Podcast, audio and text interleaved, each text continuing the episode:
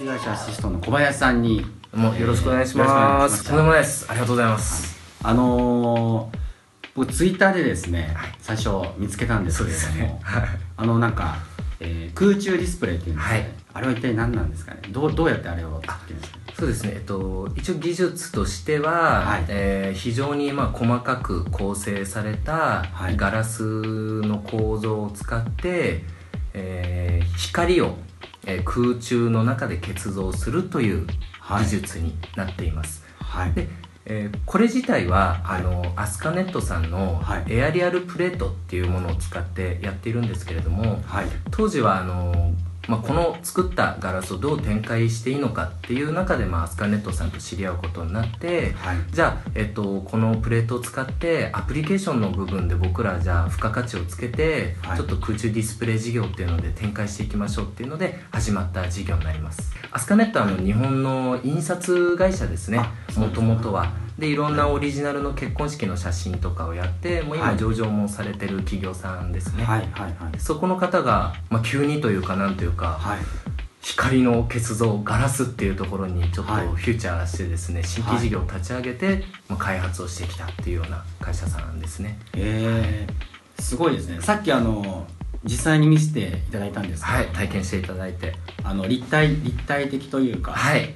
本当にそこにあるような感じ。そうですねあのなんか映画の世界でしか僕見たことない。あそうですね、はい。マイノリティリポートとかもうはい。アイアンマンのありますよね。世界、はい。あれがやっと実現できるようになったっていうようはない形になりますね、しかもなんかあの腕にあのなんかちょっと巻い布みたいなのを巻いて、それを、フィードバックセンサーですね。はい、なんかちょっと感覚がはい、感じられるようなこともできるようになってきたっていう今度はもうアニメキャラとかに実際に触れるというですね。すごいですね。アニメキャラ。好きなキャラ。はもうたまらない好きな人好きな人物に触れてしまうっていう、はい、はい。すごいですよね。これは面白いです。はい、これ主にどういったあの分野であの活用されていく技術。そうですね。大きく3つあって、えーはい。今一番需要として多いのはあの企業さんの玄関のディスプレイとかですね。かはい。こういうところはあの、まあ、非常に先進技術を使って、まあ、未来技術っていうので、はい。まあ、大手のいろいろんな、まあ、あージャンルはちょっと言えないんですけどメーカーさんが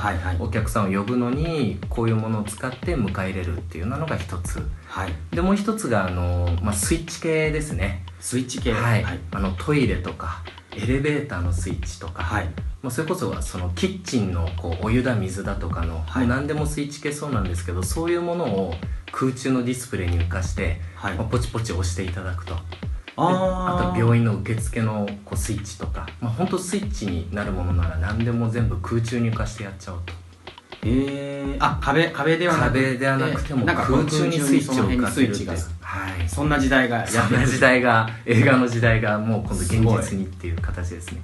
えで3つ目がですね、はい。はいこのアニメキャラに。アニメキャラ。はい、はい。等身大のアニメキャラをこう投影してはい。そして握手をしたりとか、はい。実際に触れ合うという形ですね、はいはいはい。でえー、と実際には一昨年にあのユニバーサル・スタジオ・ジャパンでこれは僕らのやったものではないんですけれども、はいあの妖怪ウォッチっていうところで使われて、はいはいはい。まあ、子供がこうポチポチポチととはい。いろいろやると、空中像に妖怪がブオンと出てくるとえー、いうような形でも使われても今いろんなところで実績としてはもう出てきてる技術になりますね。へえそれはすごいですね。普通はなんかこの映画館とかでそのメガネとか何かをつけて 3D はい。とかつけて見たりするはい。だけじゃないですか。これ何もなくてもその場にそうですね突然。空中像に出るので、はい。もう当然今言われてる VR 用意もないですし、はい。はい。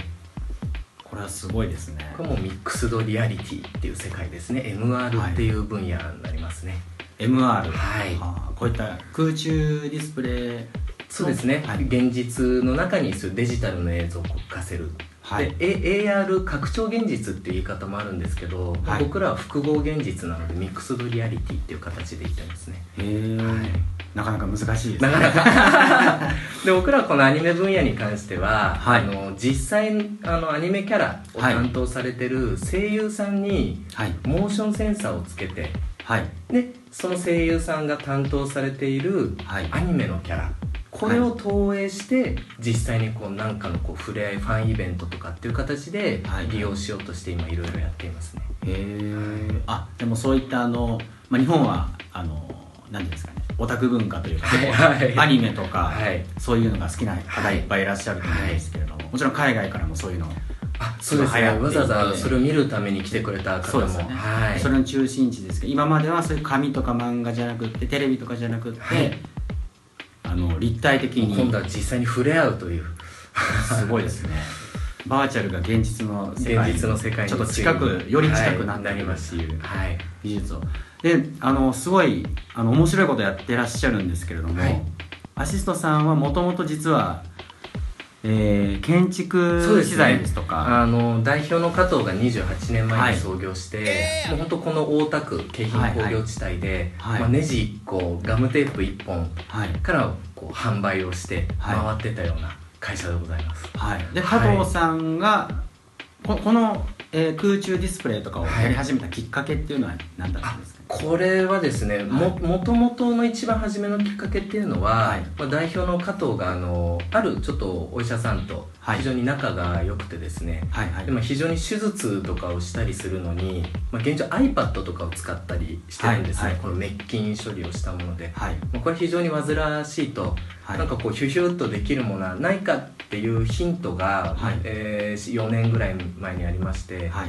でまあレオナこれなんかないかと。はい。いうことでそんなのあるかななんて思いつつ、はい。まあ、こういろんな、はいはい。はいイベントに出ていったら、まあ、スカネットがですねたまたまそのやりあるプレートっていうのを出していて、はい。あお医者さんが空中でいろんな患者さんのコンテン中身ですね、はい。この体のいろんな情報をシュシュッとこうできたら面白いんじゃないかなと思って代表の加藤にちょっと相談したら、はい。なんだかよくわかんないけど、はい。面白いのかっていうことで、はい。でちょっと事業化しようといきなりもう事業化の話ではい。始まったっていうのがきっかけになります。すごい飛んでますね。でちょっとそこで普通はあのーまあ、関係ないじゃんってなるんですけど、はやってみようってなったわけですね。はい、そうです。はいでそういうこれはいわゆる映像系映像系だと。思うんですけど、はい。一部だと思うんですけれども、今までそういう映像系のはい。お仕事をやってらっしゃったんですか、あえっと、映像の中でも、はい。もうあの、まあ、監督さんがコンテンツを撮影されて、はい。編集をして CG をつけて、はい。いわゆるあの普通のユーザーの方の目に触れられる状態までのことをこれをカンパケって言うんですけど、映像業界。カンパケ。カンパケるといって、はい。もう完全に出来上がった状態の映像コンテンツ、はい。はいこれらを DVD に媒体に入れたり、はい。ブルーレイにしたり、はい。配信用にしたりっていう後工程のはい。形で事業をやっています。あそうなんですね、はい。あじゃあもともといろいろとやってはいる関連してはやっていましたね。はい。ただ映像自体にはい。何かの加工を加えるとか、はいはい。そういうことは今まではやってなかったですね。あそうですか、はい。さっきあの見せてもらったあの2階で見せてもらった機械結構高いですよね、はい。えっと200万ぐらいですね。200万ぐらい、はい。はい。すごいもう少し前ははい。もう一個丸が違ってた感じだったので。はいはい、はい、あじゃあちょっと、まあ、かなり最安値の方じゃないかなとは。あすごいです。いろいろと進化して、そうですね。お手頃なお手頃な価格に。はい。すごいですね。このこういったことをやってらっしゃる会社は日本にはたくさんあるんですか？いやまだ十何社ぐらいしかないと思います。事業化してちゃんとやってるのは。あはい。結構まだ珍しい。まだまだちょっと物珍しい感があると思います、で一応ですね。はい。実はここにですね、はい。ちょっとあの音声だけなのでなかなか伝わらないと思うんですけど、はいそうそう実はこうお手元サイズも作っております。あすごい。はい。さっきさっきの見せてもらったのはすごくちょっとはい。大きめ、これは5 0一センチ弱50センチのものですね、で一応この十何センチ弱ではいはい。手元にあって、今これってあのハーフミラータイプっていうのがあって、はいまあ、23万で結構これはもういろんなところで出てるんですけどへー。あれは触れないんですよ。はい。当然いろんなこうミラーがあったりとか、はいはい。膜があったりするので、はい。立体に出てるように見えても、はい。見てる人は触ることができないんですね。ででこの小型版空中ディスプレイははい。空中に浮かび上がらせてるので実際に触ることができる、なのでうんこんこのコンテンツの中にはい。何かこうコミュニケーションを取るアプリケーションがあればはい。この空中に出たこのキャラクターと遊ぶこともできちゃうと。へえ、はいあじゃあちょっと前のなんかあの寂しい時のなんか相棒とか。そうですね。そうはい。いう物理的なロボットじゃなくて、はい。こういうのもなんか出てくるんできます。ねただアプリケーションにあの今流行りじゃないですけどコミュニケーション AI 使ってはい。キャラクターを出せばですね、こう帰ってきてつけた時には「おかえり」とか。はいはいはい。もう実際にそういうことも可能なんですよね。そうですね。で僕らその事業についても今、はあのまだ研究段階ですけど、はい。もうそのいわゆる VR 彼女ですね、はい仮想現実の彼女。彼女と住もうという目標をちょっと設定してですね、今進めている最中ですね。すごいですね。どんどん現実離れしていうことです。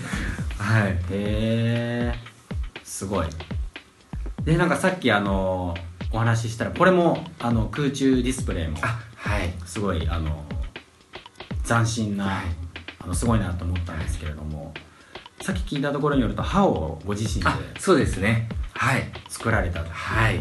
これ事業としてやってるんですか？そうですね。医療事業の方でちゃんと認可を取ってやってるもの認可をですね取って。はい。あの聞いたところによると最初自分の歯をはい。が欲しいっていうふうに思って。はい。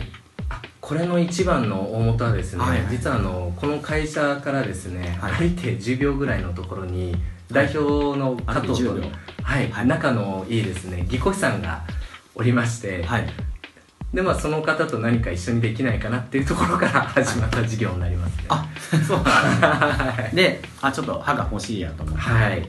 という形でじゃああの、まあ、これ薬事法ではあの CAD カム缶っていうあのきちんとした名称があるんですけれど、はい。いわゆるかぶせる。あのよく銀歯の方っていらっしゃると思うんですけど、それのこのハイブリッドレジンという特殊なプラスチック板のものはいになるんですね、へえあこれがあのお隣のそうです。はい。のところにあの材料として今いっぱい置いてある形になります。なるほどなるほど、はい。でそこの技工士さんのところで、はい。あのー歯医者さんお医者さんがこう型を取ったものを持っていくと、は 3D スキャンをしてはい。切削機といっていわゆるミリングマシンこの歯を削るはいはいマシンがあるんですけれど、あのよくある昔の鍵鍵のアイコンを作るようなやつはいそうです、はい。まるでこうジジジジジとこう作っていってですね、この四角いハイブリッドレジンの材料を、まあ、歯の形状にしてしまうと、はい。はい。でこれが出来上がったらまたお医者さんのところに持ってって患者さんの歯にかぶせると。はい。すこれがごいですね1万何千ぐらいでできちゃいますね。1万ちょっとで保険適用ですはい。はい。なのでそれも。開業医は嫌がりますそうですね。うちのやつ使ってくれよとはい。はい。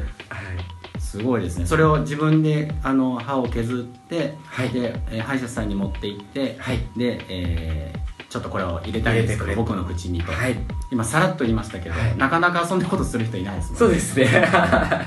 すごいね、一応ちゃんと国の認可薬事法でも受けてるものなので、はい。まあ、普通に歯医者さんに行って、はい。保険適用のかぶせ物にしてほしいって言えば、もう普通にあのその段取りでお医者さんがかぶせるまで進めてくれるので、はい。はい。ただなかなか開業医の方がはい儲からないということで、はい。そうですよね。認知されないというですね宣伝がそもそもされないのでそうですよね、はい。これは日本で広めてはならない。なかなか嫌がる方がいますね。はい、はい。えでもこれもし聞いてる方が私歯が欲しいんですけどとか言ってはい。きちゃったりしてもいいんですか、あ全然問題ないです。あいいんです歯医者さんに直接、あのほ一応保険のいろんな制約ではい、保険でこれやってほしいっていうのを断ったらいろいろリスクがお医者さん側もあるので、はいはいはい。で今現状対応してるのは、はい。小臼歯といってこの3番目と4番目この真ん中あたりのはいはい。あの歯になるのでもし3番目4番目はい。はい。そこのところがはい。こう、もうひどい虫歯になってたりこうかぶせ物だったりしてる人は言えばはい。もう1万ちょっとで綺麗な白い歯が手に入るようになりますさっきまで映像の話。全然違うジャンル。すごいです、ね、通常ジルコニアとかセラミックって言って、はい。8万から10何万かかるんですね。はそれが1万円でほとんどその神秘性といって見た目変わらない歯が入るので、はい。まあ、かなりお得です。すごいですね。これ観光客の人とかも結構歯の治療ってお金がかかるから外国人の僕はい。よく行く東南アジアはい。はできないんですよ、はいもしかしたらこれは、えっと、海外の方はがい。保険証日本の保険適用できなくても、はい。えっとまあ、保険って3分の1なので、はいはい。もう45万ぐらいでできちゃう。結果的に安いですね。へえ、はすごいですね。自費診療の中でも安い方に入りますね。あそうなんですか、はい。へえそれはすごいです。いいことは聞きました でなんか今あの映像も実際にあそうですね。いくつか見せてもらいまして、まずこの部屋がすごいですね。そのもともと映画のあコンテンツを映画に投影する、そうですね。あの撮影されたデータで、はい。特にあの皆さんがその映画館で見ているはい。映像っていうのは、まあ、少し前まではいわゆるフィルムはいはいはい。ですね。これ十数年前まではフィルムだったんですけれども、今はデジタルシネマパッケージといって、はい。もうフィルムではなくもう0と1のデータの集合体なんですね、はい。で非常にこれあの、まあ、簡単に皆さんがあの iPhone とかで映像を見るような簡単なムービーのデータではなくて、まあ本当こう企画でこうがんじがらめになった非常に難しいデータの集合体になっているんですね、はい。はい。でこれが、あのーまあ、今でもそうなんですけど大体1本映画館用に作るのに100万円ぐらいするんですね。はいでこれですと何が今起きてるかっていうと、はい。どんどん映画の予算メジャーは別ですよ。はいはいはい。メジャー以外の方ってもうどんどん予算がなくなってって、はいまあ、仮に取れたとしても最後はい。上映するためのデータに変換することができないんですね。はいはないんで結局見せれない。でこれ結は局作ることはできても見せるデータを作るお金がないんですよ、映画館映画館映画館に、はいでこれは困るっていうことで、はい。まあ、当時僕の方が、まあ、はい。できるかできないかともかくとして、はい。じゃあそういう低予算でできるのを作りますっていうのを、はい。まあ、映画祭のちょっとイベントではい。発信させていただいて、はい。まあ、できるはずがそこが他の方々とおかしいですね 歯作りますとか普通ならないし。そうですよね。そこはなっちゃうんですね小林さん。まあ、今時大体はできると思うんですよ頑張れば。あ何らかのことははい大体そういう前提に立ってるので、はいはい。でまあそれが3年前だったんですね。はい。でまあ全然その時はそのデジタルシネマパッケージのことなんてよく分かってなかったですし、はい。全くわからないね。全くわからないですし。経験もない知識もない。はい。でデジタルシネマパッケージっていう言葉の情報自体もやっぱり利益の出てる当時事業だったので、誰も情報出してくれないんですね。そうですよね。なのでまあ自分で一から企画書を見て、はい。どうやったら開発できるか見て、はい。でどんな機械が必要かを見て、はい。で1年ぐらいですかねかけてこう構築をして、まあ、はい。一昨年リリースをしたと、はい。でまあ大体平均100万円ぐらい一つ作るものを今僕たちは17万円っていうはい。価格、はい。まあ、これもっと安くも全然できるんですけど、はいまあ本当市場の数分の1にしたことによって今個人監督さんがはいはい。あの海外の映画祭出したりとかはい。することが非常に簡単にできるようになってきて、はい。まあ監督さんづてで今どんどんお話しいただいてる状態になってますね。はい。あじゃあ今そういったあの小資本で映画を作ってらっしゃる、はいあの方が。はい今一番、あのーそのニーズに応えられてる形になってますね、はいはい。メジャー系のところでもあの松竹さんの 4KDCP といって、まあ本当すごいいい品質の、はい。あのー映画があるんですけれど、OKDCP はい、もう非常に綺麗に映る映画のコンテンツですね、はいもうそういうものも実績でもうやらさせていただいて、はい。で今年ももう200本近くですかね夏までにおそらく達成するぐらい、はい。はい、今はそういった事業があのメインメイン。になりつつありますね。はい。はい全然建築資材とは関係がない。全然関係ないです。なのであの代表の方はい何やってるかよく分かってないです。あそうです 斬新すぎて。ななんかとにかくはい映像のいろいろやってるんだなぐらいの感じはい。はい。ですね、まあ、ただ代表の方で僕ありがたいのが、はいまあ儲かるかわからないけど、はい。こういう人たちが困っててこういうニーズがあると。はい。でこれをこうすることによってはい。この人たちがこういう機会がまた新しいチャンスが生まれる、はい。そうすると映像業界にとってこういう影響が出るからやりたいんですっていうと、はい。割とあっさりと、まあ、はい。金額は大小あるんですけど、はい。はい。あのポンとあの投資の判断してくれるので。チャレンジさせてくれるチャレンジしてます、まあ、基本断られたことはないですね。こう強くやりたいって言ったものす。ごいですね、はい。普通はなんかこの古いというか前の今までのも倫のの理書何やり方に個も回したりとか、はい。期間がかかってなんてやるんですけど、だから会社自体がすごい。クリエイティブってい。うかそうですね面白い。ですよね、そので普通はなんか上の人がなんかこうい。うふうにやりなさい。とか、まずはこれを覚えなさい。とか、その通りにやりなさい。みたい。な感じだけど、結構自然発生的に出たものでやってってますね、その自分ではい。考えたものとかアイディアとかをはい。実際に形にさせてくれる会社ですよね、そうですね。会社自体がすごいですよねそうですね。やっぱり。で代表の方もわからないので 細かく説明してもしょうがないんですよ。なるほど。なのでもう A41 枚で はい。ニーズ何作る結果っていうのを説明して大体10分ぐらいで終わります、はいはい大体こんなことをやりますふみたいな。わっと、はい、あとは見てくださいと。作るんで見てくださいっていう形ではいはいやってますね。ビジネスはビジネスなんで事業として、まあ、利益が出そうかどうかだけ、はい。そこだけちゃんと計算だけ出して。はい。あとは任せたと。すごいですね。それはすごいですね、はい。い、やすごい会社ですよね、はい。でこの今いるあの部屋なんですけれども、はい。ここは映像を見たりする。そうですね。ここは試写室って言います。試写室。はい。その以前は映画館でそういうできた映画を見ていたんだけれども、一1回大体、えーあ10万。いやもう100万ぐらいかかる時もあります、それチェックで見るやつはい。そうですね。えっとこの部屋が作られたきっかけっていうのも、はいまあ、はい通常試写っていうと、はい。まあ、こういろんな関係者の方手配したり劇場手配をこうするんですね。どこで上映するとか、はいはい。そうもうすごい予算になってしまうんですね1回の試写で、はい。なので、あのーまあ、当然その試写をするにもこうスクリーンがあってはい。でそれを投影するこういろんなシネマサーバーやプロジェクターがあってっていう中でやるんですけど、はい。まあ、この環境は通常こう何億円ってかかるんですよ。はい。なので当然1回借りるのにそれなりの金額が大体100万前かかるっていう状態なんですけど、まあ、それに関しても僕の方ではなんとかあのまあいずれはちょっともうただでそのまま見るだけどうぞにしたいんですけど、はい。まあ、今1時間1万円ぐらいで展開できるものっていうのを当時考えていて、まあ、はいこの85インチのはい。テレビにはい。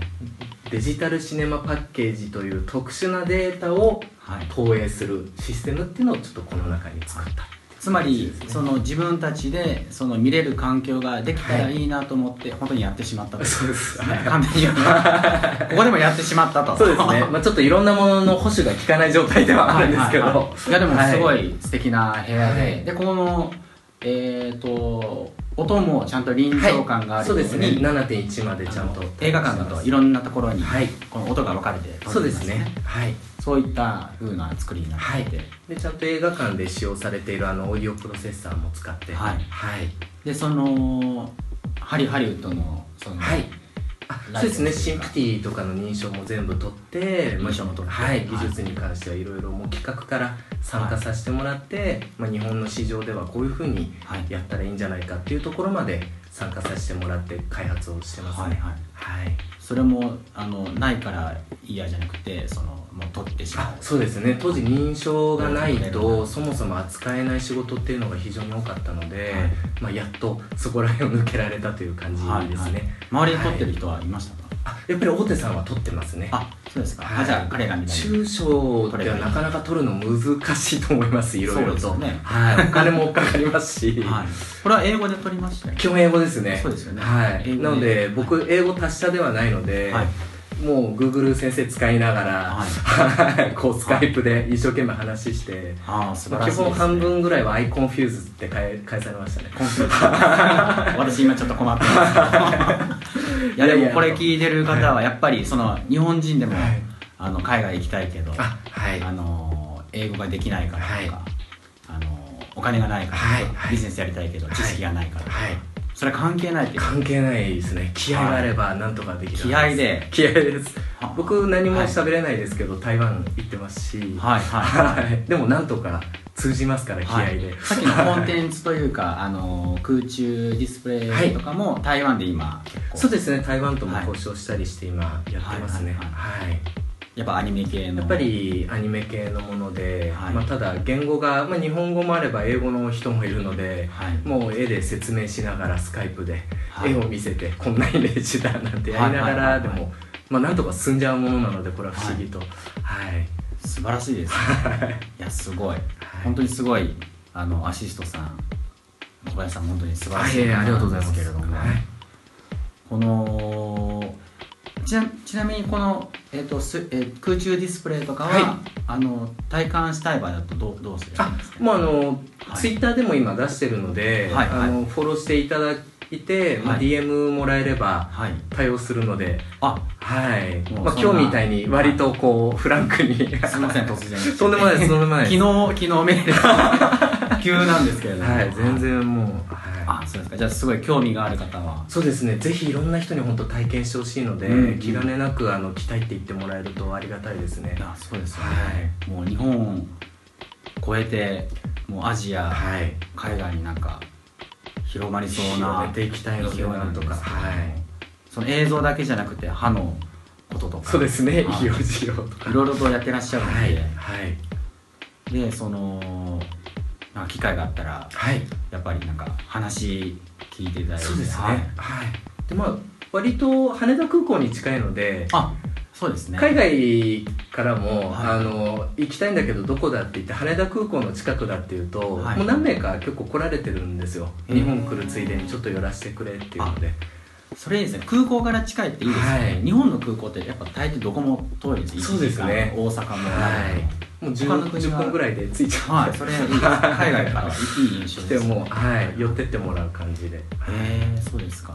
なんかこれからちょっとまた新しい挑戦したいことですとかあなんか夢というかなんかあったら。そうですね、はい。もうやっぱりコミュニケーション AI を使って仮想現実の彼氏彼女をちょっと作っちゃおうかなと。は、はい、思ってます今後は。あそうですか。日本がますます人口減少そうですね。そうですね。なるほどなるほど、はい。もうそういうバーチャルの理想の。そうですね。すごい野望を持ってますね、まあだんだん今あのやっぱり携帯とかバーチャルにお金が集まっているので、はいはいはい。まあ、やっぱそこの部分でこう付加価値を出して企業成長していきたいなと思ってるので、あなるほど。そうするとこれからはコミュニケーション AI っていうのとはい。バーチャル。これやっぱり重要なこうセクションになってくるので、まあはいここに投資とはい。人材リソース入れて大きく展開していきたいなと思ってます。ああ素晴らしいですね、い、やちょっと今後もすごい楽しみなので、はい、よろしくお願いします話を聞かせていただありがとうございました